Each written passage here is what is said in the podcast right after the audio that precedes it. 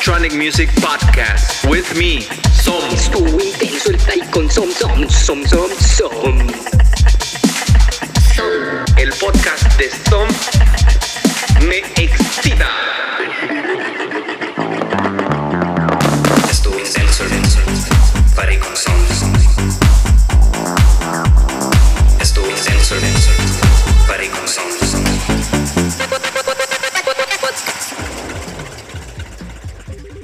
Hey guys, this is another episode of Estuvo Intenso el Party con Som. This time it's in English again. Remember on episode 10 we had Riva Alexander from Houston, Texas. Well, this episode we have an amazing human being, an amazing artist, which on the recent years he started developing his music project. Now he's from Iran. He lives right now in California. He's constantly working on his own music. And at the end of the show or during the show, you're to find out where you can find him live because he started um, getting headlining shows, warm up shows, after parties in Miami. So I'm not to spoil that, but um, we're ready. We're ready for this next guest. I met him on VL Camp this year in Guadalajara, Mexico. But what he has been doing in private and showing it now to us, we were all, all impressed. I saw him playing also in, and when we were practicing in VL Camp, also excellent technique. He mostly plays vinyl sets. So with that said, you're gonna love this guy. Uh, he also has a lot of streams on Reddit. And recently he had 10K views on one of his streams. So this is a guy that you're gonna have to check out soon. Uh, also, I'll post on SoundCloud the links for his social media. Check him out. And right now, welcome, Zar Ali. How are you? I'm great. Thank you so much for having me. It's so great to see you. Likewise. Where are you right now? I know that you're not at home. so you know, I was trying to get uh, get home to make a timeline for this, but uh, I had a work day that kind of took a little bit too long today. And so I'm in the middle of uh, Hollywood Boulevard next to Amoeba Records. I was going to go um, record shopping while I wait out traffic. But uh, yeah, I'm in the middle of chaos, but I have this, you know, little piece of serenity and and my little car bubble here where I get to uh, talk with my good friend, whom I, whom I miss very dearly. And, you know, it's so great to see you, man.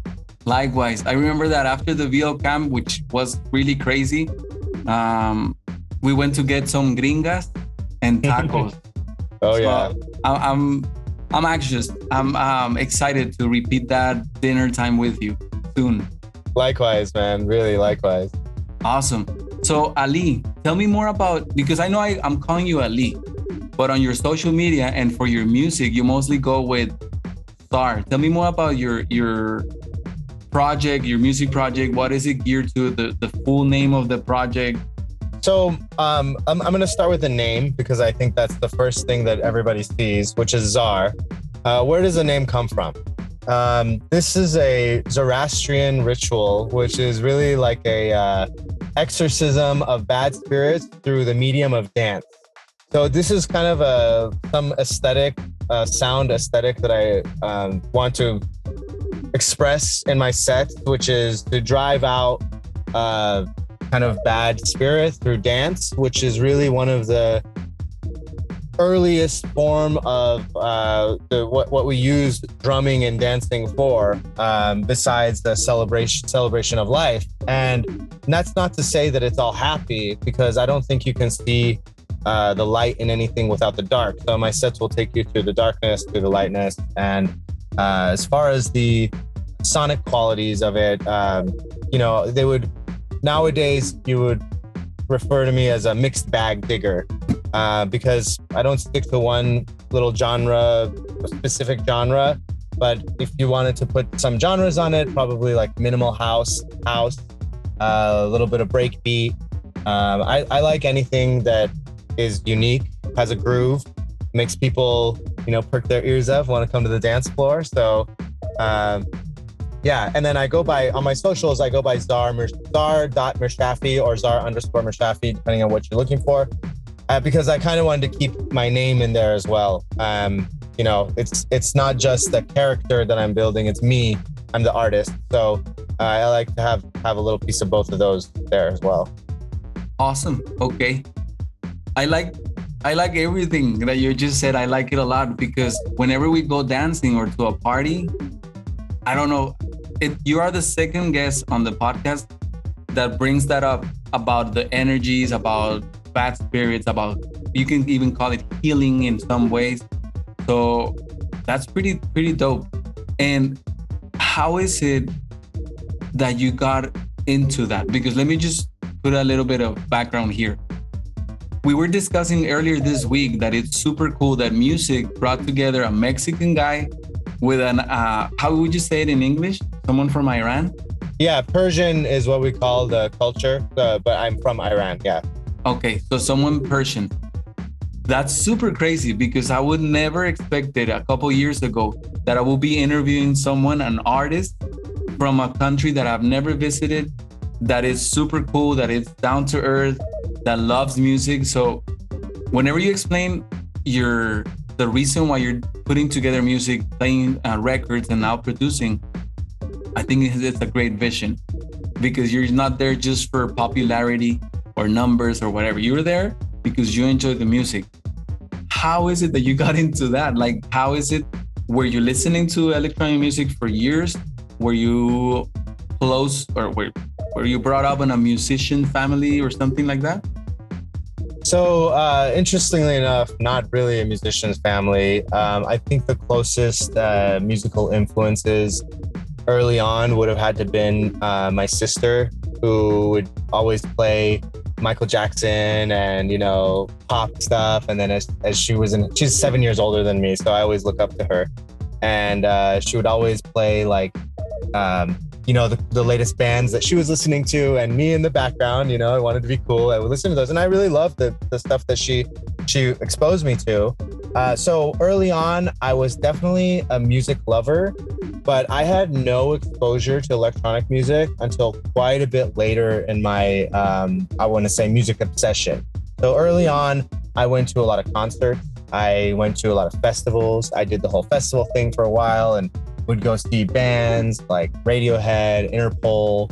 Um, oh, I, I, one of my biggest influences early on was Mars Volta, who's actually from El Paso, and I could talk your ear off about them.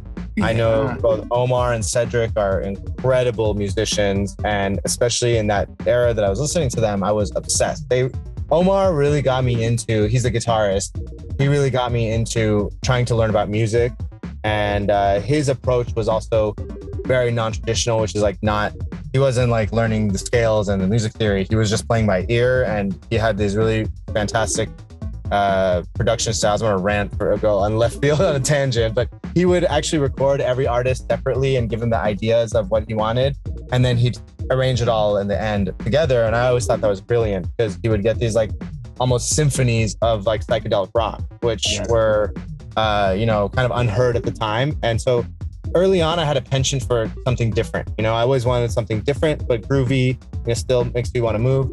They really had that. So that was my early influence.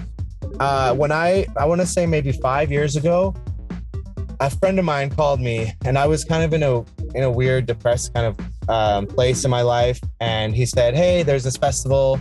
Uh, you should check it out. It's got 24 hours of music for three days straight. There's one stage, and the music never stops and and me, I, I, looked at the lineup. I'm like, I don't recognize anyone here. I don't know if I want to go. And but like in the back of my head, like you know, the one thing I really don't uh, enjoy when I go to festivals when the music ends. So I don't know. Maybe I'll check it out. And I and I was just myself. I went.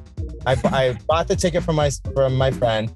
I drove down to this place like three four hours away, um, and I was by myself, which is crazy. Uh, you know, to go to this random festival and. Uh, as I'm looking for a place to camp, uh, me and this one guy like bump into each other basically, and the guy is like holding his finger, and he's uh, he's like cut, and I had a band aid in my pocket, which I gave to him, and he's like, "Oh, you should camp next to us."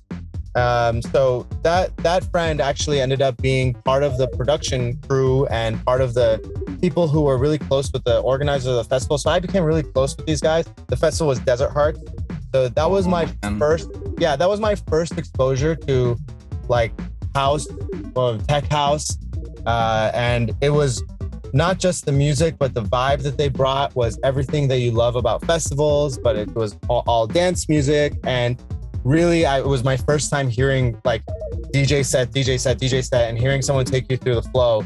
And I think at that moment, I fell in love with the music. I still hadn't decided I want to do anything related to this, but I was like, wow, what is this? Like, I've been listening to music my entire life and I'm a, a freak about it, but this is something different. Um, so that is really how I got started. And I remember I became close with that group. They really were instrumental for me. Um, even though nowadays that's not really the music that I listen to or or make, but but really was the what developed my my initial um, you know desire to go about it. And uh, I remember he would invite me over to his house, and they would be DJing. He's like, "You want to try to mix one in?" And I'm looking at this thing like, I have no idea what I'm looking at, or even the concept of what is going on in this mixer on these decks. Like, what does DJing even mean? You know? So that really took me a long time to um, teach myself because I was probably also too, you know, uh, too uh, like I didn't want to ask anybody for help, you know, but, but but I wanted to learn. So I had to go through the process of experimenting and be like, okay, what did this button do? What is that? And slowly, slowly, slowly, um, finally, I got taste for what is mixing and what is DJing, and I started to, you know, acquire like the the tools because really, when you want to get good at something, it's hard to do it by practicing on other people's equipment. So I always recommend to people like get your own tools because you need to be at home like practicing by yourself for hours on end. And that's what I did. You know, I practiced for hours on end, recorded my mixes. Um, you know, very, very much different than what it is today. But that's really important. That that was really important for me, and that really laid the groundwork. So that was kind of my technical journey, you know, to the to where I am now. And um, I've always been kind of a slow learner on these things because I don't accept, um, you know, like a half-assed product. Like I want to always have be good at something when I until before I perform it, you know, or before I share it with people. So, uh, yeah, it took me quite a, quite a bit of time, and but I'm I, another great part of that is that taste. Good taste takes a long time to develop. Oh yeah. That now I really understand that because even if I was, you know, happen to be blessed with DJ skills, which nobody is initially, but if you're a savant and you can, you know, do everything day one, you still don't have the taste developed, you know, and so that that was uh, it, it's actually good now that I'm reaching the point where I am now uh, because I think my taste has got started to, to get more fully rounded, and um, based on the feedback I'm getting, that's that's the case as well. So yeah, hopefully that that kind of answers your question. of course, of course. I I think you're one of those people that you I, I don't know. Let me know if you're if I'm wrong. You read the manual of a device that you purchased. Is it? I, I want to be one of those people. Ah. I really, now that you say that, I have like 800 manuals that I'm going to go home and read. But um, to be honest, I will read until I find enough information to get me started and and I and I if I'm just I have to be honest with myself first to be honest with you because I want to say yes I am but no dude I I, I will read enough to get me started. Some devices are much harder than others. Um, and I go through great lengths to convince myself that I'm going to read the manual. Like if it's in a PDF format for some of my uh, devices, I will have the the manual printed in a hardcover book and sent to me. Like there's services that do that, which I highly recommend. Yeah. And it's nice because you can open it up and follow along. And, and I do do that for some of my stuff. Like all the Elektron stuff is not really intuitive. You can't turn it on and press the button and play something. You have to understand the architecture. Mm-hmm. Um, so I will do it for some things, but you know, uh, mostly what I've learned from this point has been from experimentation. Um, and it's a good and bad thing. You know, you you get to a new place but sometimes I think you have to get a balance of both. So yeah. there are I have limitations because I haven't been whenever I read the manual, I gain so much uh, knowledge and experience that allows you to do so much more, you know? So yeah, yes and no, but cool, cool, cool. remind me that I should go read my manuals tonight. no, no, but I don't know. I feel you're, and when you're talking about that technical side, we're talking about, and li- listen, guys, okay, listen, modular systems, right? Everything. Because you're playing with modular, you, you're using synthesis, uh, Ableton. You, you just said Yeah. Ableton, right? Yeah. So I think it's pretty badass on the artistic side that you go and use it, right? Like just let's just get it. And then that technical side, of course, it takes you to a different level. I'm not those people that read the manual. I've never been, and I, I don't know. I, I just get hands on and then watch tutorials, right? Mhm. Now, with your discovery of that equipment that you currently have or what you're using, is that what you create, what you used to create, what you showed Alexis Cabrera on the VL Camp? Yes, hundred percent. So, um, you know, it's funny when when I first started working with Alexis, I was still probably in a very amateur phase of the music, and he listened to my track and he said, "This is good, but why don't you go and you have all this equipment in your studio? Like, why are you using samples? You know?" So he's like, "Go back, take your drums out, take your bass line out, recreate it on your on your synth." I have a Prophet 600. It's a very it's the first synth that had MIDI, very old, basic synth. I mean, not basic. It's got great sound, but but it's one of the older ones, but very powerful stuff. And he's like, "You have all this nice stuff. Like, try doing that. See what happens." So I did that, and uh, I'm so happy I did, and I'm so happy that he had the, you know, he saw that and to, to tell me that because it's um obviously it's really easy to drag in a sample and a loop and, a, and it has its groove and it's already cued but you lose the sense of yourself in that oftentimes. And uh, there's you know people argue all day long about an end result that, that matters but uh, i i want to say that it has made me a better producer in order to stop relying on on that because then you start to learn um, you know all the little details it's really important for you to customize your music. And otherwise you're copying copies of copies um, and that doesn't usually end up in a good result. So yeah I, with with to go back to your question did i use that? Not initially no but yes i went back and started to re- redo that and i i would just uh, you know get the basic drum patterns down and then jam out with the modular um, which ends up being much easier to do than it looks for most people at first glance. You know, it's intimidating oftentimes. And um, really, you just have to learn the basics. Like, as we're saying, you know, you learn the first couple things, and then the rest of it is uh, just experimentation. And, you know, it's, it's good. So, yeah, Cool. it, it was with the modular. Awesome. I recently watched um interview that they did with Stephan Bodzin and Hannes Bieger. I don't even know how to pronounce his last name, but Hannes Bieger is the one that masters the tracks for Stephan Bodzin. And they they are both modular freak, right? So I don't know. I, I think it's pretty amazing when I get to meet people like you that use modular systems because I want to make that jump at some po- at some point but um, I admire you, man, that that you're going that that route because it is unique sounding. So congrats. I think that's why we all we all heard that uniqueness and and keep keep going that way. Okay. Yeah, that, that's why it's taken a long time too, because Mhm. you know it it takes a, a while for you to make something original that uh, that you like. So yeah, I, I I really appreciate that, and I'm going to continue. Awesome. Even if I didn't tell you, we're gonna continue, but I'm, I'm, I'm right behind you, but I'm backing you up. Now, recently, or not recently, but no, yeah, actually, recently, you had a stream that had thousands, even a little more than 10K views. We're already reaching the, the end of the interview, but tell us a little more about the. I don't know. I know that some people are gonna, they wanna find you on Reddit because I mentioned it on, on, on the beginning tell us a little more how they can find you uh, a little more about the visuals that you use because that's also your artistic side on the visual side um, tell us more about that Yeah. So in order to find me, uh, my username on Reddit is DJ underscore zar. That's D A R. And um, my the visuals. So I, I started doing the streams, and it was you know towards the middle of the pandemic, and really I my thought process for that was I want to go uh, stream to an audience whom I do not already know.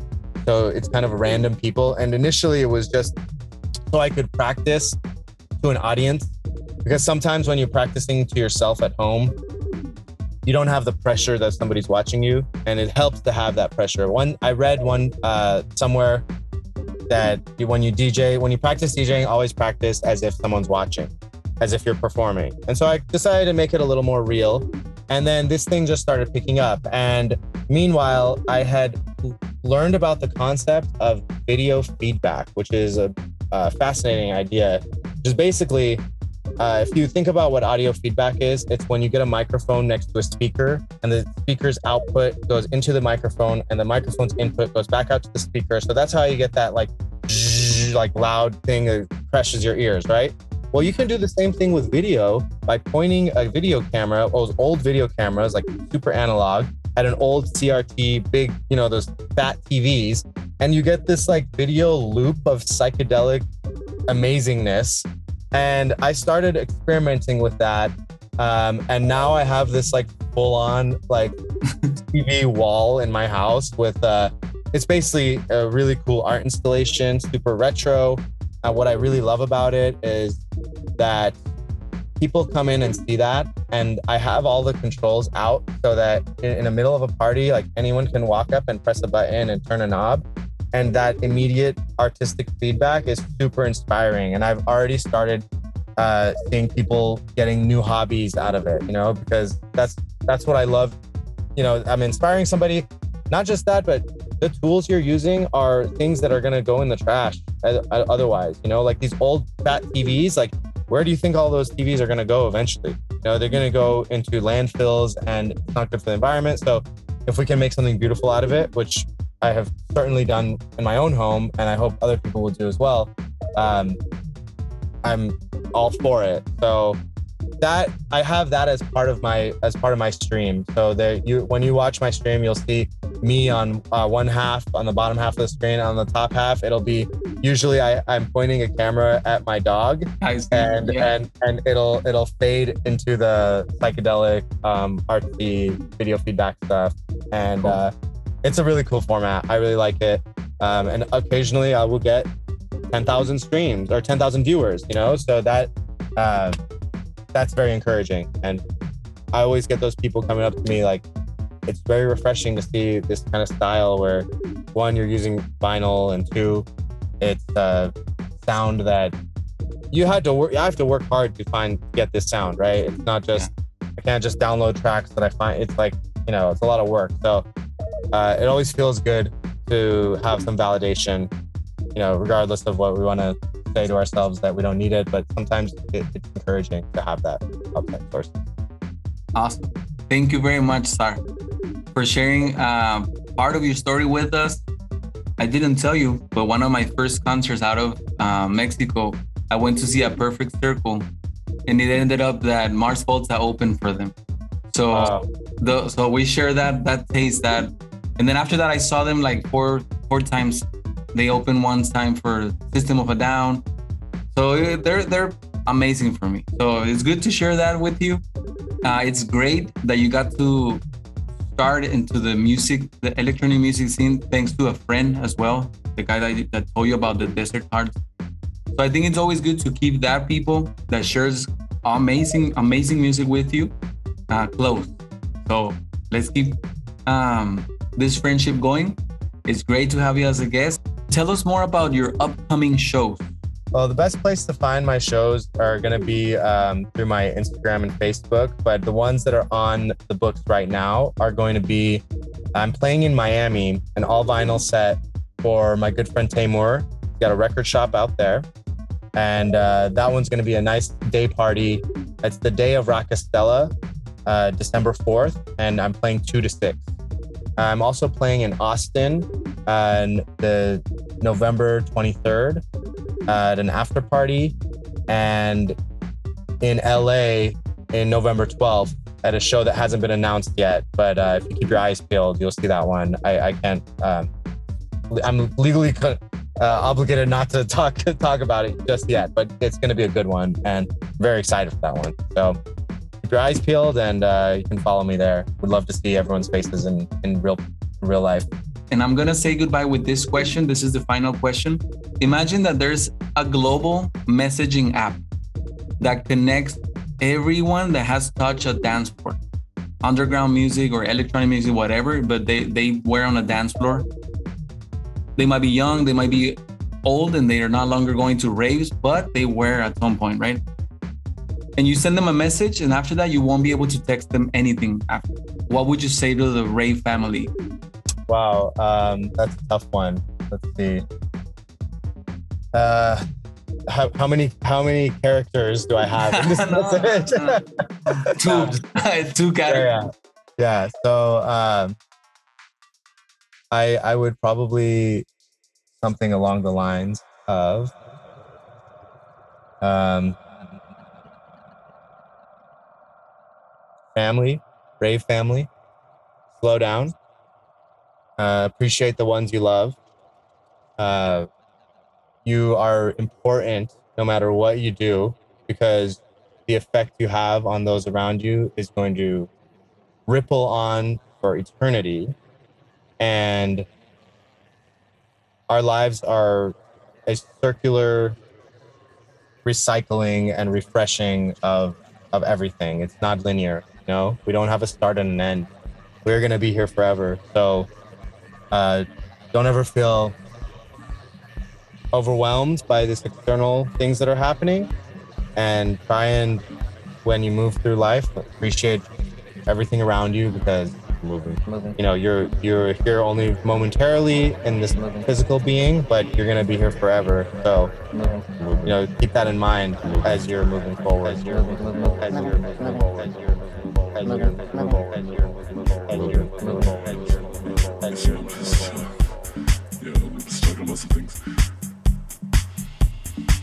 Why is it that every time I see you, you ask me for something? Can I have a drink? Can I have a cigarette? Can I have guest lists? Can I come back there? Do you not really have anything real on your mind? Do you think like a fish? Do you repeat yourself?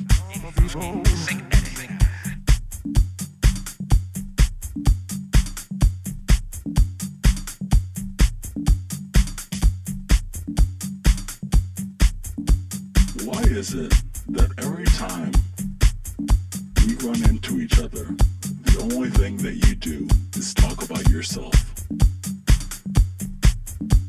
I meet you, I say hello. Why is it directly going to what you did this weekend? Uh, maybe, maybe I want to talk about quantum physics. Maybe I want to talk about, you know, what's going on in the world. Not everything has to do with partying. I like to enjoy the party. I don't want the party to become my life. The party is not my life. I have a life and I think about other things.